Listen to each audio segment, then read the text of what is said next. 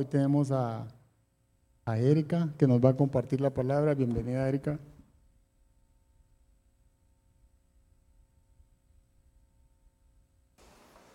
Buenas tardes. ¿Cómo están todos y todas? Qué bueno, bueno, como lo dijo Ronnie, mi nombre es Erika Vega y no sé si, yo creo que tal vez para la gente que se conecte, porque todos los que estamos aquí estamos de la casa, yo creo que, bueno, de repente hay un par de caritas nuevas y unos visitantes que nos, que, se, que retoman. Bienvenidos. Para hacer la charla, Perdón que me estoy comiendo un caramelito, pero es que estaba medio afectada la garganta. Estaba súper bien. Y el aire me empezó, entonces me tuve que, ir a abrigar un toquecito por aquello. Entonces, por eso es que estoy comiéndome el, caramelo. Pero en el nombre de Jesús se somete esta garganta. Amén. Para hacer la charla siempre uno tiene que como que buscar analogías y cosas, ¿verdad? Para, para darle como un poco de entrada. Y a mí se me ocurrió como, bueno, a mí no, el Espíritu Santo como que le pone a uno títulos y cosas a veces que, le, que ¿qué hago, verdad?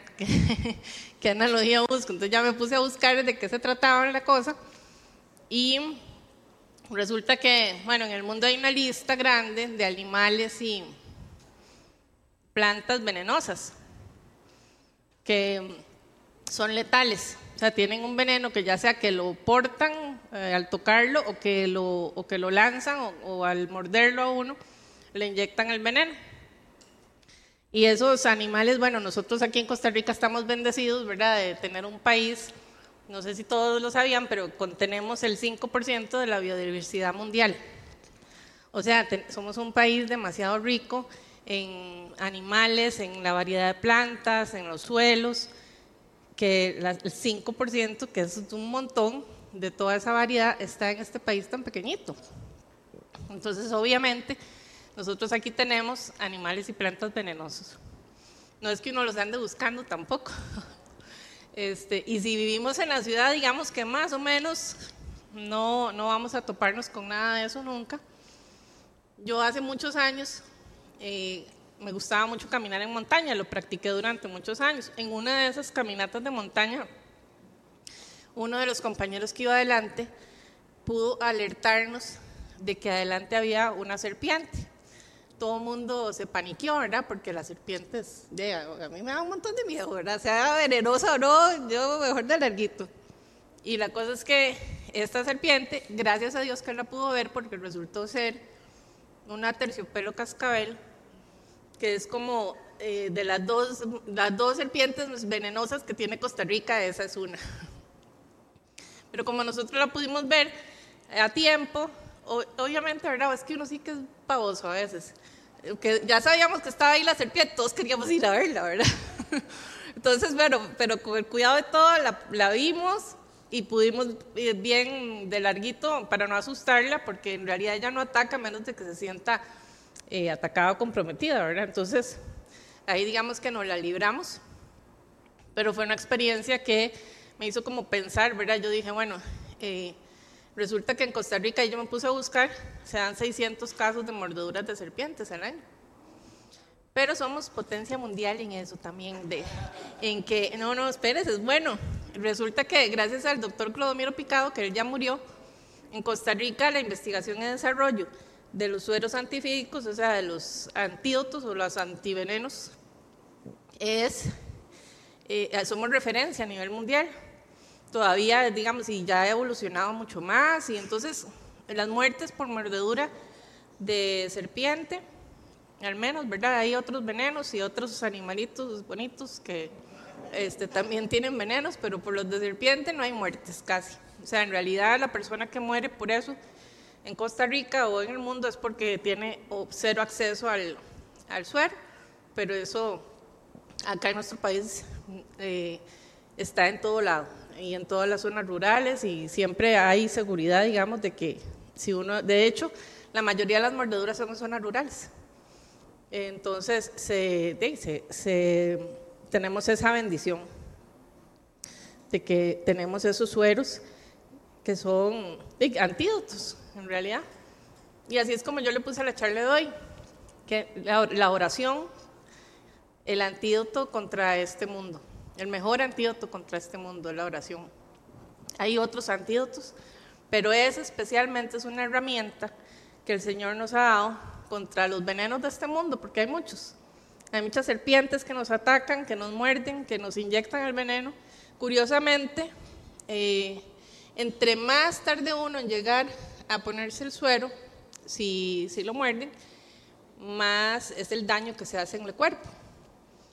Entonces uno puede hacer ahí una analogía, ¿verdad? Entre más tardemos nosotros en llegar a los pies del Señor a orar, pues también más daño nos hacemos. Y mm, voy a, poner este momento delante del Señor para que sea Él el que, el que guíe, ¿verdad? Y el que nos, nos abra ese entendimiento del Espíritu. Padre, en el nombre de Jesús, yo te doy las gracias, Señor, por permitirme esta oportunidad y yo te pido que seas vos y no yo, Señor. Que cada uno de nosotros recibamos hoy en nuestro espíritu lo que vos tenés, de acuerdo a nuestra necesidad, de acuerdo, Señor, a, tu voluntad. Porque aquí estamos sometidos, Señor, a tu voluntad, entendiendo que sos vos el que hace todo, Señor. Que tu Espíritu Santo venga, que tu reino venga, Señor que podamos ser testigos una vez más de, esa eh, revolcada, como dijeron ahora en la oración, en la adoración, Señor. Yo te, te, te alabo, te doy las gracias por cada cosa que nos has dado hasta el día de hoy. Pongo este tiempo en tus manos y que seas vos, Señor, el que, que me dé la revelación, el que abra nuestro entendimiento y que seas vos, Señor, el que el que use todo lo que, lo que vamos a hablar y todo el mensaje que me diste, Señor. Entonces, como les decía, la oración es la forma que nosotros tenemos para comunicarnos directamente con nuestro Padre. Es como esa herramienta poderosa que, que, nos dejó Jesús, ¿verdad? Y esta, eh, cuando yo estaba haciendo la charla, yo lo que le pedía al Espíritu Santo es que motive en cada uno de nosotros las ganas de orar, las ganas de estar más cerca de Él a través de la oración, que son muchas de las cosas que uno puede hablar de la oración, la verdad es que es un tema muy extenso. Em, yo lo que quiero es como hacerlo, y lo hice en realidad muy sencillo, como yo lo, lo entiendo, y vamos a estar en Mateo 6, del 5 al 8. En realidad es hasta el 13 que vamos a ver, pero hasta en este momento vamos a, este es uno de los versículos principales, que es de, hasta el 8, que dice, cuando oren, no sean como los hipócritas, porque a ellos les encanta orar de pie en las sinagogas y en las esquinas de las plazas, para que la gente los vea. Esto es Jesús hablando. Les aseguro que ya han obtenido toda su recompensa. Pero tú, cuando te pongas a orar, entra en tu cuarto, cierra la puerta y ora al padre, a tu Padre, que está en lo secreto. Así tu Padre, que ve lo que se hace en secreto, te recompensará. Y al orar, no hablen solo por hablar, como hacen los gentiles, porque ellos se imaginan que serán escuchados por sus muchas palabras. No sean como ellos, porque su Padre sabe lo que ustedes necesitan antes de que se lo pidan. Hasta aquí, ese es el versículo 8.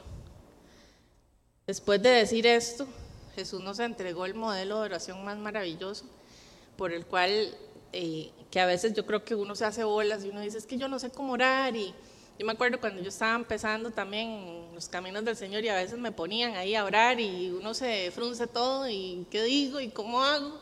Y ahí está un modelo. O sea, es el modelo, el modelo de oración eh, que es el Padre Nuestro que él está ahí en, más adelante lo vamos a ver, ahorita no, quise llegar hasta el versículo 8, pero del 9 en adelante todos tenemos acceso a ese modelo de oración. Lo hemos escuchado repetidas veces como repeticiones.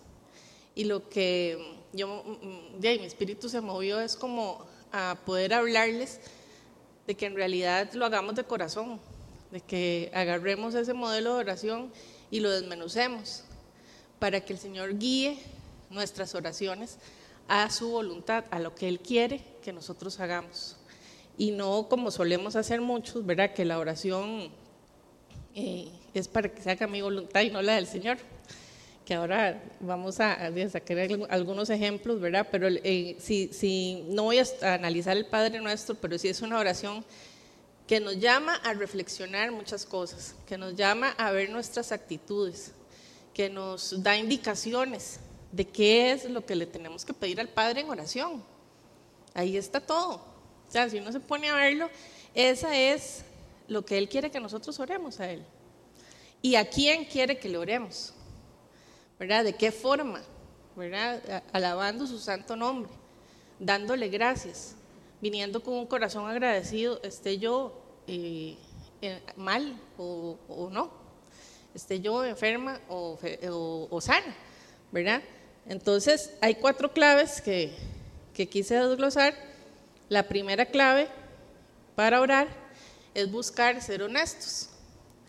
Y está ahí en Mateo 6, 5, dice, cuando oren, no sean como los hipócritas. Aquí no hay ninguno, por cierto, porque a ellos les encanta orar de pie en las sinagogas y en las esquinas de las plazas para que la gente los vea. Les aseguro que ya han obtenido toda su recompensa. Y uno, o sea, yo pensando, dije, ¿cómo voy a hablar de hipócritas en la iglesia, verdad? Porque de ahí a nadie, o sea, yo, a mí que no me digan cosas feas, a mí que me digan cosas bonitas, ¿verdad? Eh, y entonces me puse a buscar y me encontré, a mí que me gustan las estadísticas y esas cosas, como para leerlas, ¿verdad? No para hacerlas, pero en el 2019 la Universidad Nacional ahí en Heredia hizo una encuesta para buscar entre los ticos, dice la percepción de la población costarricense de sus valores y prácticas religiosas.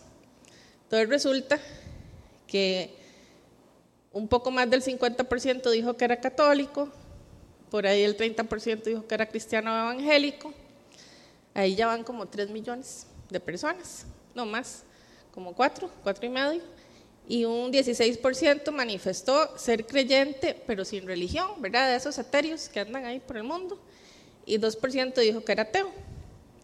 Pero lo interesante de esto es que el 86% de los que dijeron eh, creo que de los, no, ahí no especifica, pero yo pensaría que es de los que dijeron que eran católicos y evangélicos, de los que creen en Cristo, dijeron que su vida de oración era intensa, que era muy frecuente, el 86%. O sea, el 86% de los que estamos aquí tenemos una vida de oración intensa, muy frecuente. Y yo no puedo dejar de pensar que si de verdad, o sea, habrá que volver a hacer la encuesta.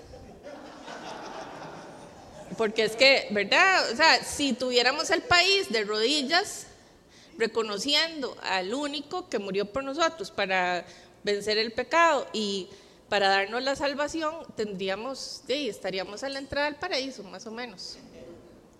¿Verdad? Seríamos un país que todo el mundo quiere, bueno, todo el mundo quiere venir por nuestra biodiversidad, pero pero seríamos ese país ejemplo, potencia mundial en oración, ¿verdad? Que todo el mundo vendría aquí a ver qué es lo que está pasando, porque los ticos, el 86% dijo que oraba muy frecuentemente, ¿verdad? seguro para ellos muy frecuente es una vez al año. Eh, no sé, ¿verdad? Habría que ver ya, ir a medir los niveles de frecuencia, pero a mí eso me hizo distorsión y, perdón, pero es una opinión muy personal, pero yo creo que si de verdad el 86% estaría en esa situación, eh, cambiarían muchas cosas. Porque podemos engañar a cualquiera menos a Dios. Y el Padre Nuestro es muy claro cuando hace, cuando empieza reconociendo la grandeza de a quien le estamos orando. De que no es a cualquiera. O sea, le estamos orando al Rey de Reyes, al Omnipotente, al Omnisciente, al que nos creó, al que levantó muertos, al que vino a, entregar a su Hijo para que nosotros tuviéramos salvación. O sea, su gloria es demasiado fuerte. Entonces, cuando vamos a orar, tenemos que estar conscientes de que le estamos orando a ese Dios, de que no es a cualquier Dios. Y no es que quiero que meterles miedo ni nada, ¿verdad? Porque tampoco se trata de eso, Él es un Dios de amor. Él desea y anhela que nosotros estemos ahí arropados con Él, reconociendo su grandeza, sí, pero en sus regazos. Y eso a veces no en todo el mundo uno lo ve. ¿Por qué? Porque el principal enemigo, y aquí lo hemos hablado muchas veces, para que eso pase, no es el diablo. Vean, yo soy la primera que le quiero echarle la culpa al diablo a todos, ¿verdad? Todos saben aquí que, que, yo soy parte del Ministerio de Liberación y, y, eso para mí es, ¿verdad? O sea, yo quisiera echarle las culpas al diablo a todo, porque el infeliz la verdad es que la, las tiene. Pero, pero muchas veces somos nosotros. O sea, nuestra carne, nuestras decisiones, el darle la espalda a Dios para las cosas que, que hacemos y después echarle las culpas nos queda más fácil cuando la culpa la tenemos nosotros. Entonces, nuestra carne, ¿verdad? Es una de las culpables para estar ahí obstaculizándonos para que nosotros no seamos honestos, con, ni con nosotros mismos, ni con los demás, porque a Dios no lo podemos engañar. O sea, Él sabe, Él sabe.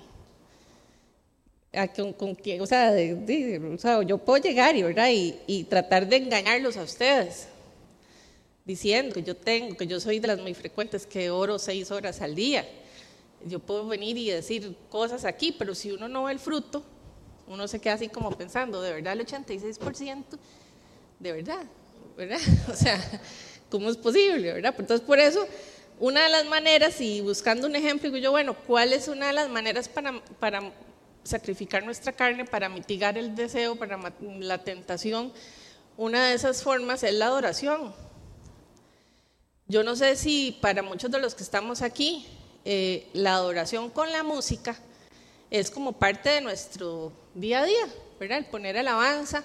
Si no es así, los 30 minutos que alabamos aquí son esos momentos en donde de verdad eh, concentrémonos en Él. Porque a través de la música también oramos. Muchas veces es muy bonito,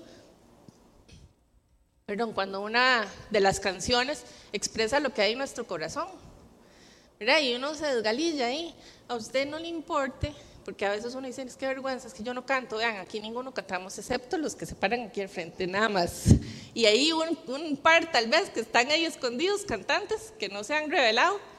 Pero el resto no cantamos nada. Y yo me desgalillo ahí. Si está la par mía aquí, yo ni me doy cuenta. O sea, cierre los ojos. Aquí no se trata tampoco de que usted venga a orar, a pegar brincos o a levantarle. Si usted quiere hacerlo, hágalo. O sea, es su forma, es como usted quiera eh, de alabar y adorar y cantar. Cierre los ojos. Aquí hasta apagamos las luces también, por si acaso. Quizás usted le da un poquillo de vergüenza y todavía eso ayuda un poquillo más, ¿verdad? Como para que uno se suelte. Pero lo importante es aprender a concentrarnos y ese ratito aprovechémoslo porque el ratito de la adoración, espero que aquí no ninguno sea de los que llega cuando ya termina la adoración, porque en realidad ese rato es algo que el Señor usa para que nuestra carne se sosiegue, para que estemos ahí atentos, para que después lo que venga, si la charla, el mensaje que Él va a dar, porque uno está aquí solo por la misericordia de Dios, nada más. Porque yo creo que todos tenemos un testimonio y todos tenemos un pasado, y de verdad que yo estoy aquí solo porque Dios me ama y Él de me tuvo misericordia. Entonces, de uno también puede cometer errores. Por eso es que también aquí somos muy claros y muy eh, necios con el tema de los discipulados y con el tema del estudio bíblico y con el tema de que leamos la palabra. Porque de repente yo un día puedo venir aquí a levantarme, cualquiera de nosotros de los que damos charlas, y decir algo que no es bíblico, sin querer, ¿verdad? En nuestra propia interpretación. Entonces ustedes tienen que tener esa sensibilidad para poder desmenuzar o decir, mira, esto no me sonó mucho, uno lo puede venir y hablar y lo recibimos y se corrige, eh, pero por eso es importante que todos conozcamos de la palabra de Dios. El tener una vida de oración no significa que yo no sé, yo creo que cuando uno le dicen que es que tengo una vida de oración, de se imagina un monje tibetano o algo así, ¿verdad? Ya recluido. Y no, o sea, eso no es así. Jesucristo vino a darnos el mejor ejemplo, ¿verdad? De cómo, de cómo Él caminó aquí entre nosotros, siendo 100% hombre. Y Él tenía una, era, o sea, y 100% divinidad, pero cuando era hombre tenía igual miedo, se enfrentaba eh, persecución, tenía que, que buscar eh, seguidores. Bueno, no los buscó, en realidad el Señor se los puso, pero él tuvo que ser obediente a la, a la voz de Dios. En el Salmo 145, 18 dice, el Señor está cerca de quienes lo invocan, de quienes lo invocan en, en verdad. Busquemos al Señor en verdad, con honestidad, con transparencia, como somos. Vengamos a donde Él como somos, hablemosle como nosotros podamos hablarle. No tenemos que usar ninguna frases ahí rimbombantes ni nada, porque Él nos conoce. No salgamos con pachucadas tampoco, tratemos ahí como de nivelar, ¿verdad? Un poquillo, pero, pero Él es eh, amoroso y Él sabe cómo somos nosotros. Yo, a mí me ha costado mucho quitarme lo mal hablado. Aquí levanten todos la mano, de los que nunca han dicho una mala palabra, ¿verdad? O sea, es, y, es algo que el Señor sabe que yo estoy en el camino. Todavía a veces la carne me quiere recordar algunos momentos, ¿verdad? Entonces yo tengo que estar luchando contra eso. Pero lo bonito es eso, que el Espíritu Santo, Dios me conoce y él, él conoce nuestro corazón y Él sabe que si nosotros venimos y se nos sale ahí, a veces orando, se le puede salir a uno. ¿Se acuerda? Aquel, aquel, ¿verdad? Que uno está orando por aquel, ¿verdad? Porque uno quiere que perdonar y, y, y se le sale, y, pero no, pero el Señor nos conoce. Y ahí es donde tenemos que venir, porque ¿qué es lo que hace un antídoto o, o el antiveneno? Bloquea el veneno, lo destruye, transforma lo que el veneno está haciendo en el cuerpo para bien. Y eso es lo que la oración hace. Entonces pidámosle al Señor que nos transforme y que nos venga a traer un corazón y una mente más honesta, más llena de Él, más, más transparente, más limpia, porque tampoco tenemos que andarle demostrando nada a nadie, solo a Él. ¿verdad? Y, y, ser, tratar de buscar, y ahí viene la segunda, la segunda clave, de buscarlo, para orar debemos buscar intimidad. Mateo 6:6 6 dice, pero tú, cuando te pongas a orar, entra en tu cuarto, cierra la puerta, ora a tu Padre que está en lo secreto, y así tu Padre, que ve lo que hace en secreto, lo que haces en secreto, te recompensará. Orar, según el diccionario, significa dirigirse mentalmente o de palabra a una divinidad o a una persona sagrada frecuentemente para hacerles una súplica. Eso es lo que dice el, diccionario. Usted puede orar en voz alta, puede orar mentalmente, eso no importa. El Señor a usted le escucha los pensamientos como si fueran audibles, una conversación normal. Si usted se siente más cómodo, hágalo en voz alta. Podemos hablarle a Dios como somos, ¿verdad? Nuestras palabras no tienen que ser eh, retajilas ahí, ¿verdad? O cosas memorizadas. Si a uno le cuesta y uno está empezando, agarre versículos y ore con los versículos de la Biblia. Eso es muy bonito. O agarremos el Padre Nuestro aquí en Mateo 6 y lo leemos de corazón, entendiendo qué es lo que quiere Él decirnos y cómo Él quiere que, que le oremos, cómo Él quiere que le hablemos. Porque eso es un diálogo en donde nuestro espíritu entra en comunión con el Espíritu de Dios. Eso es orar, que mi espíritu entre en comunión con el Espíritu de Dios. Y hay formas de hacerlo, ¿verdad? Juan 4:24 dice, Dios es espíritu. Por aquello de que le suene raro de que les estoy diciendo que hablemos entre espíritus. Bueno, es que estamos hablando entre espíritus. Es mi espíritu con el espíritu de Dios. Dios es espíritu y quienes lo adoran deben hacerlo en espíritu y en verdad. Y no es nada místico, no es nada raro es hablar con nuestro Creador, es hablar con Dios, es hablar eh, con ese ser divino que nosotros adoramos, que, que nos transformó, que vino aquí a la tierra en forma de su Hijo. Y debemos aprender entonces a callar nuestra carne para poder acercarnos realmente en espíritu. Y a veces, o sea, no, no es que Vamos a ver, no es que si yo estoy cocinando o manejando o lavando el carro o haciendo cosas, eh, no puedo estar orando, claro que sí. Uno puede estar todo el día haciendo cosas y estar hablando con el Señor y eso no está mal. De hecho, de ahí es parte de nuestra, de nuestra transformación de la mente, ¿verdad? El tener una mente bíblica y estar tratando de acercarnos en todo lo que hacemos a Él. Pero al hablarles de intimidad, a lo que me refiero es que busquemos momentos de solo ustedes y Él, en donde estemos nosotros dos, nada más, el Señor y yo. ¿Por qué? Porque qué bonito es cuando yo quiero, tengo un problema o una necesidad o una alegría y quiero contárselo a alguien cercano y que me ponga atención. Es bonito eso, o sea, eso es lo que uno busca. Llegar y que te vea los ojos y que se alegre con vos o que te abrace y te consuele porque está poniendo atención y está con vos. Eso es lo que el Señor quiere también cuando se refiere a que tengamos intimidad con Él. Porque si yo estoy aquí lavando los trastos y haciendo no sé qué y no sé cuánto y alabamos al Señor y sí, Señor, y es que hoy esto y lo otro, Él está ahí con uno, pero está con uno, uno no está con Él. En el, sentido de estar escuchando y poniendo atención qué es lo que Él quiere decirme.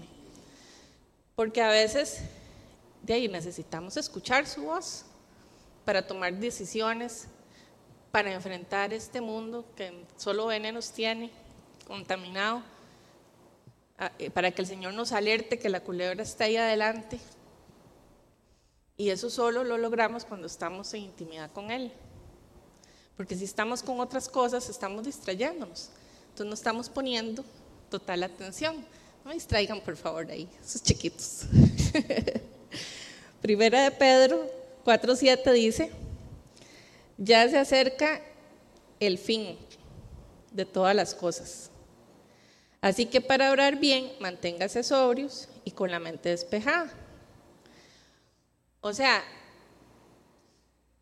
pidámosle al Señor que nos dé esa claridad mental para poder estar, de, verdad, cuando, cuando nos, nos metamos con Él en intimidad, busquemos estar tranquilos, estar sintonizados a lo que Él nos va a decir. Yo no sé cómo cada uno lo hace de su manera, pero busquemos hacerlo. No importa si usted ora cinco minutos todos los días, pero, pero se, se penetra esos cinco minutos. Hay gente que ora tres horas al día y, las otras 21 horas son unos fariseos, ¿verdad? O sea, no se trata de eso tampoco. Entonces, yo no sé cuántas horas ora aquel o aquella, hay gente que viene y dice, ¿verdad? Como dice aquí, que, que, hablan de cuántas horas o que están todo el día de pie orando. Eso en realidad el Señor no lo ve. Él lo que mira es el corazón y cómo y qué es lo que estamos pidiendo en nuestra oración. Entonces, no es la cantidad de horas, es la forma en que usted se comunica con el Señor. Entonces, si los 30 minutos de adoración del día de hoy aquí en la iglesia son sus únicos 30 minutos de alabanza, de escuchar la música, de poder hablarle al Señor, aprovechelos. Aproveche esos 30 minutos y métase con Él. Cierre los ojos, pegue galillo, haga lo que quiera. Nadie lo va a juzgar ni nadie se va a quedar viendo nada.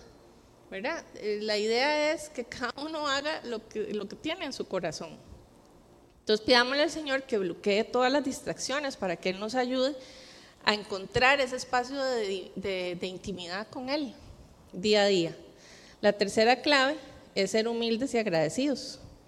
Dice Mateo 6:7, y al orar, no hablen solo por hablar como hacen los gentiles, porque ellos se imaginan que serán escuchados por sus muchas palabras.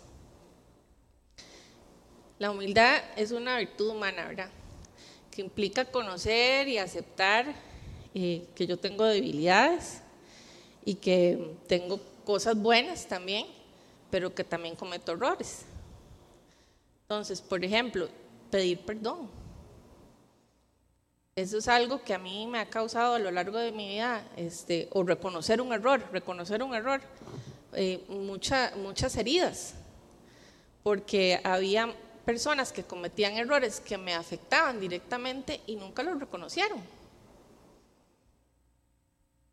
Y el día que una persona llegó y me reconoció un error y me pidió disculpas, yo sentí como una sanidad tan grande que nunca había experimentado. Yo dije, eh, tiene que haber algo aquí en reconocer los errores.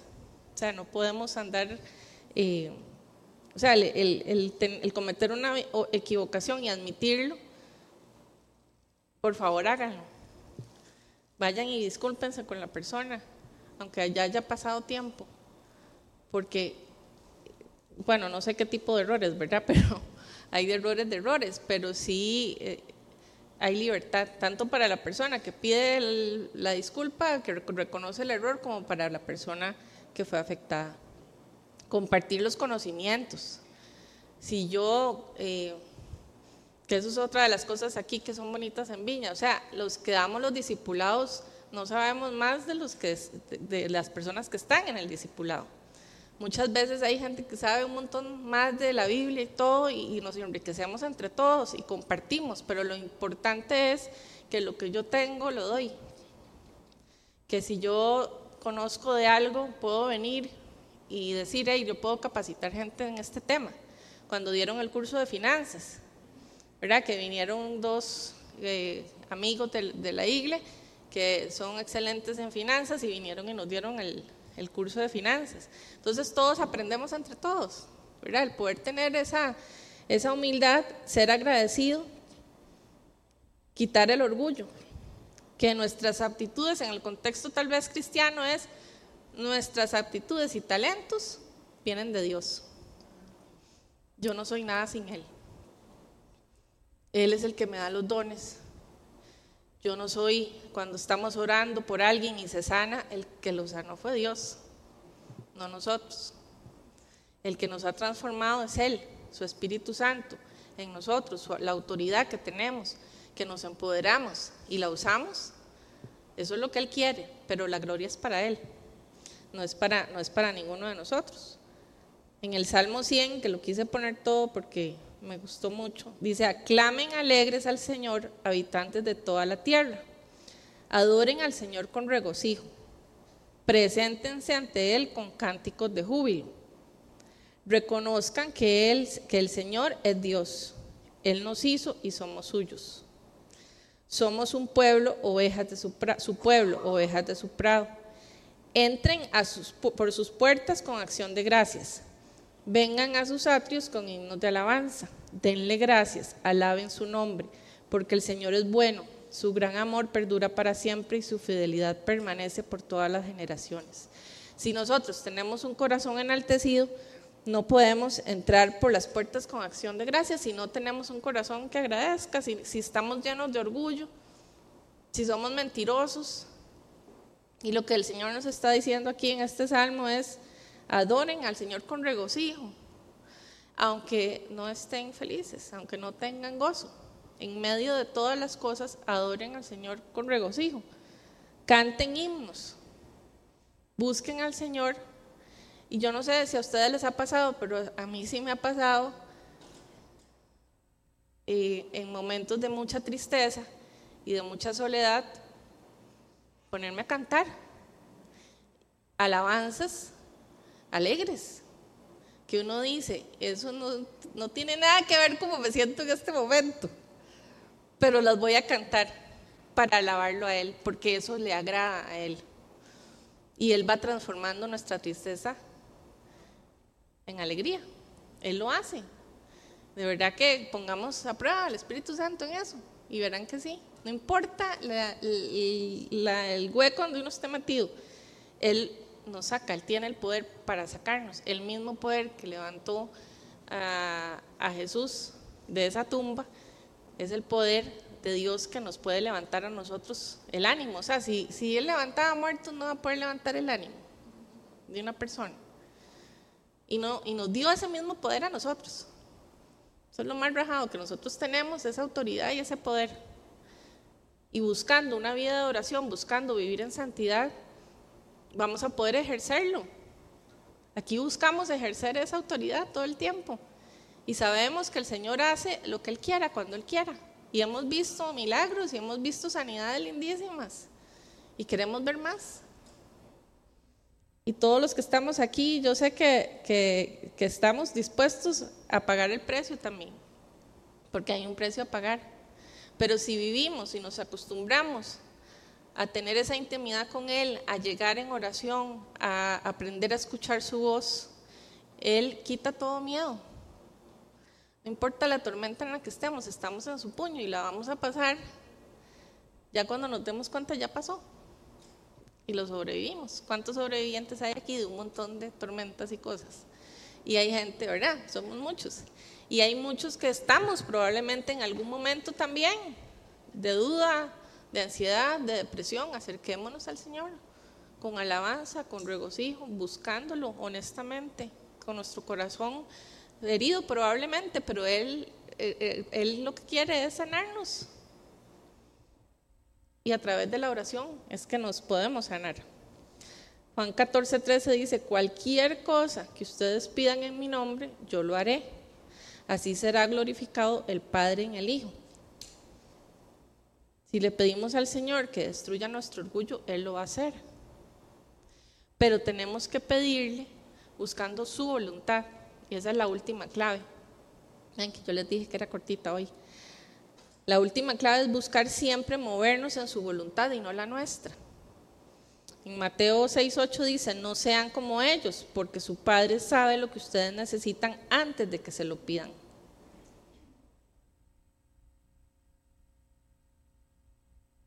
¿Cuántas veces desperdicié yo mi tiempo orando por cosas de la carne?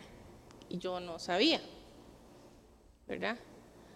orando por, por, un desocupado ahí que aparecía, yo decía, ese es el hombre que el Señor tiene para mí, yo lo siento, yo Señor, yo, yo sé que es tu voluntad y yo sé que yo lo voy a transformar y póngamelo aquí, yo ya déjemelo en mis manos y amén. ¿Verdad? Y ahí bien quedé estrellada también. ¿Por qué? Porque oraba en mi voluntad, no en la del Señor. Nunca le pregunté, Nunca le pregunté, es este. Y si uno le pregunta, te da cuidado de irse con las emociones, porque entonces uno, uno le pregunta, Señor, ¿verdad que sí es ese? ¿Verdad que sí? ¿Verdad que sí? ¿Verdad que sí? ¿Verdad que sí? Hay que separar la carne. Cuando yo necesito un préstamo, Señor, que me den el préstamo, que me den el préstamo. Claro que el banco le va a dar préstamos. Entonces, si le da el préstamo, busque otra, busque otra confirmación de que, el Señor quería que usted se metiera en esa deuda.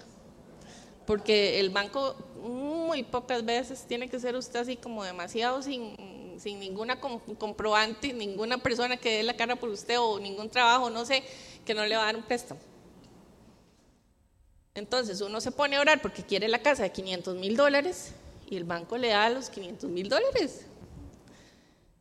Y después tres, cinco, diez años después, se enfrentan a la pérdida de la casa. ¿Verdad? Y por poner ejemplos así de, la vida, que no, o sea, no lo saco de, cualquier vida, ¿verdad? Son ejemplos muy, muy, muy con autoridad que se los estoy dando, ¿verdad? Que uno buscaba cosas, bueno, no, en mi caso no era la casa, pero uno buscaba otras cosas materiales. El Señor sabe nuestras necesidades materiales, Él las sabe. Pero Él dice que Él nos da el pan de cada día, Él es nuestro proveedor. Entonces ahí es donde tenemos que aprender a escucharlo y a decir, Él es mi proveedor.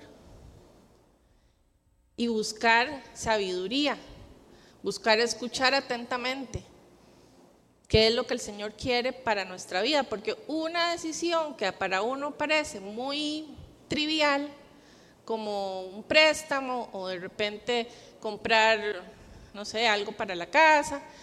Y de repente era una decisión que lo desvió a uno por otro lado. ¿Verdad?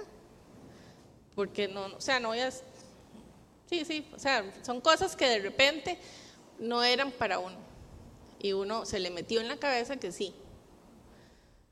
Y, y entonces uno ora de acuerdo a la voluntad propia, no de acuerdo a la voluntad del Señor. Y ahí es donde cometemos muchos errores la mayoría del tiempo. Entonces, no importa cuál sea la circunstancia por la que estamos orando, Él va a estar ahí con nosotros y Él nos va a responder de acuerdo a su voluntad. Y también por eso es que a veces uno tiene tres meses orando y no recibe respuesta. Ah, no, el Señor ya no me respondió. Entonces ya, entonces eso no es la voluntad del Señor. no, hay, no hay en la Biblia una, una fecha en donde diga, si usted ora tres meses y el Señor no le responde, vaya y haga, no, o sea, no, no dice nada de eso. O ore 12 meses seguidos y verá cómo va a obtener su resultado. O sea, tampoco dice nada de eso, ¿verdad? Entonces es buscar, escuchar, porque eso es algo muy íntimo, eso es algo entre usted y el Señor. Entonces, busquemos tener esa vida de oración, esa oración que nos transforme, esa oración que destruya el veneno del mundo que hay en nosotros y nos permita tener una vida más en comunión con el Espíritu Santo, para poder cometer menos errores, porque sí los vamos a cometer, pero tal vez son, el Señor a veces lo deja a uno tener, le hace unas zancadillas suavecitas, para que uno se recuerde, Ah, ok, está bien, ya no voy a ser más desobediente. Pero sí tener muy claro que la oración no es para cambiar la voluntad de Dios, porque la voluntad de Dios no cambia. Es para pedirle al Señor que nos permita conocer cuál es su voluntad para nosotros. Entonces, si estamos orando, preguntémosle al Señor cuál es la voluntad. En la Biblia está muy clara la comisión que Él nos dejó. Sabemos que tenemos, o sea, que Él quiere que oremos por los demás. Sabemos que Él quiere que evangelicemos a las personas, que le hablemos de Él, a, las demás personas que no lo conocen. Bueno, que nos quite la vergüenza, entonces oremos de acuerdo a su voluntad. Señor, quítanos la vergüenza para poder ir a hablar de ti. Señor, ábreme camino para poder tener un grupo de oración en este lugar. Lo demás va a venir. El desocupado va a llegar, la casa va a llegar, la moto va a llegar, lo que usted quiera va a llegar si usted se mete en la voluntad de Dios. Es así. Pero casi siempre nos ponemos a orar por el desocupado, por la casa, por la moto, por esto, por lo otro, todas las necesidades y dejamos la voluntad de Él por allá. Entonces, como no nos respondió como nosotros queríamos, ahí es donde viene el pleito. ¿Cuántas personas he escuchado yo diciéndome, es que Dios ya no me oye? ore usted por mí, porque Dios a usted sí la oye, pero a mí no. ¿Cuántos errores cometemos, verdad? Y cuántos también, eh, ¿qué, ¿qué, tan cegados nos tiene Satanás muchas veces, pensando que Dios no nos está escuchando. Él está aquí, tan cerca. ¿Cómo es que decía la canción esa? Tan cerca que te puedo o sea, hay una canción muy bonita, ¿verdad? Que te puedo como sentir la respiración. Cuando usted está tan cerca y los que están casados, ¿verdad? Así de cerca, en esa intimidad, el Señor nos quiere tener. Y eso es lo que tenemos que buscar. Con, con el corazón agradecido. Vean, el mismo Jesús, antes de ser crucificado, le pidió a su papá, si es posible, no me haga pasar por esto pase de mí esta copa amarga. Tengo miedo. Me están persiguiendo, me van a matar y no me van a matar bonito. Voy a sufrir. Por favor, si es posible, no, no quiero pasar por esto. Y la respuesta de Dios fue no. Tienes que pasar por esto. Y él pasó por eso para que usted esté aquí hoy, para que estemos aquí hoy todos nosotros. Entonces, si tenemos ese papá, Jesús lo aceptó. Dios le dijo que no. Y él no dijo, bueno, con estas chanclas me empaco y me voy para el otro lado y escapo. No. Él aceptó la voluntad de su padre. Él aceptó morir por nosotros. Esa es la actitud, enseñándonos a nosotros una lección rajada. La actitud que tenemos que tener ante la voluntad del Padre, porque Él no quería.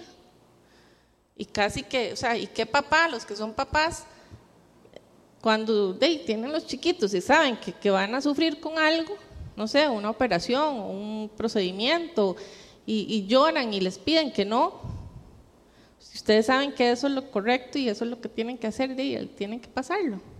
Pero ustedes van a estar ahí con él. así como estuvo Dios con Jesús. Lo hizo pasar por todo eso y él sufrió todo lo que sufrió por nosotros, pero Dios estuvo con él. Él aceptó su voluntad, enseñándonos esa gran lección de que es la voluntad de Dios y no la nuestra, para todo. En nuestra debilidad, el Espíritu de Dios siempre acude a ayudarnos. Eso está en Romanos 8:26. En nuestra debilidad, el Espíritu acude a ayudarnos. No sabemos qué pedir, pero el Espíritu mismo intercede por nosotros, con gemidos que no pueden explicarse con palabras. Y ahí quiero ir cerrando porque es en esa comunión en donde a veces yo no sé qué orar, porque mi corazón está en todas las cosas de la carne. Pero yo, yo quiero empezar a entrar en la voluntad de Dios y no sé qué decirle. Bueno, en esa comunión el Espíritu le va, nos va a traducir, va a traducir nuestra necesidad y va a traducir nuestra, nuestro dolor a Dios. Y quiero cerrar con la oración del Padre Nuestro, que es la otra parte de Mateo 6. Quiero pedirles que cierren los ojos para que la oremos con el corazón, para que esa oración venga a nosotros cada vez y Él nos guíe y nos enseñe y que podamos venir a sus pies. No la voy a hacer literal, pero, pero voy a orar de acuerdo a lo que Él nos guió dándote la honra y la gloria, Señor, porque eres nuestro Padre que estás en el cielo, Señor, porque tu nombre es santificado, porque te damos la honra y te damos la gloria, Señor, porque queremos vivir en tu sobrenaturalidad, queremos vivir, Señor, siendo conscientes de tu grandeza, de quién sos vos. Que venga tu reino, Señor, a este lugar que venga tu reino a nuestras vidas, Señor, irrumpe en nuestras vidas. Transforma nuestro pensamiento, transforma nuestra mente, transforma nuestro dolor, Señor, en alegría, nuestras heridas. Ven y sánala, Señor, que tu reino venga, haciendo tu voluntad, Señor. Que tu voluntad sea hecha en la tierra como en el cielo. Te rendimos, Señor, nuestra carne, te rendimos nuestros deseos y te pedimos, Señor, que sea tu voluntad hecha no la nuestra. Tráenos, Señor, nuestra provisión cada día. Ayúdanos a tener confianza, a caminar, Señor, en esa roca firme que sos vos, sabiendo que nada nos va a faltar, porque vos traes cada día lo que necesitamos para nuestro alimento. Y Señor, perdónanos Perdona todas las cosas feas que le hemos hecho a tanta gente, Señor.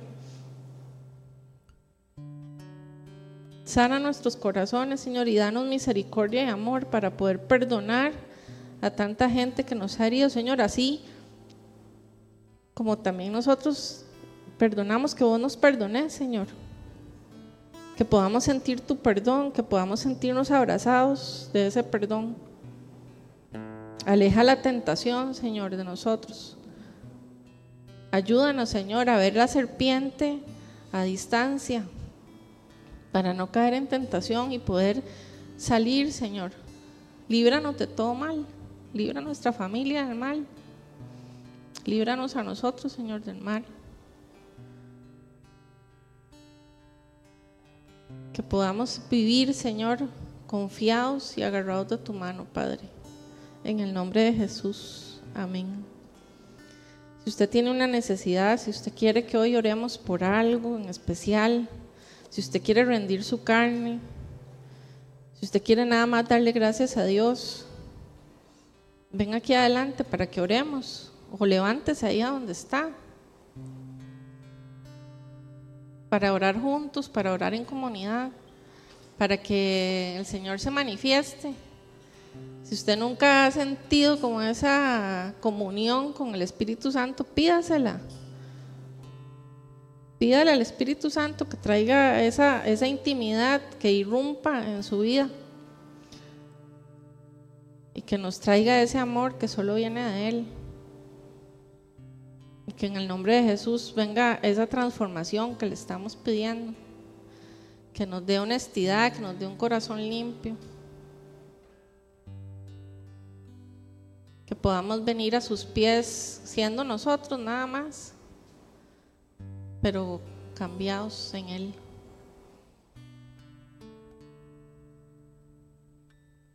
Que en el nombre de Jesús el Espíritu Santo nos toque a cada uno, que traiga revelación de lo que cada uno necesitamos, que traiga libertad, que traiga perdón. Perdonemos a las personas que nos han ofendido para que Él nos pueda perdonar, para poder caminar en esa libertad. Y Él mismo nos dijo, el perdón es un proceso, 70 veces 7. Tampoco es que es algo mágico, pero Él lo que quiere es nuestra voluntad, nuestro corazón, para enseñarnos a perdonar, porque a veces cuesta mucho perdonar. No es tan fácil.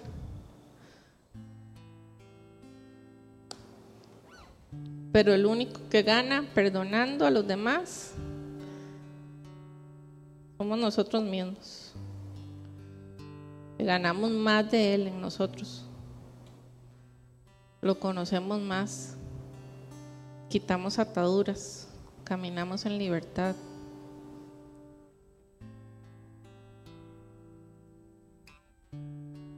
Si hay alguien que tiene un diagnóstico reciente de alguna enfermedad y tiene miedo o no sabe cómo enfrentarlo, puede venir aquí adelante para que oremos. estás enfrentando una situación familiar, no sabes qué hacer o necesitas más guía de Él, también puedes venir para que oremos por vos.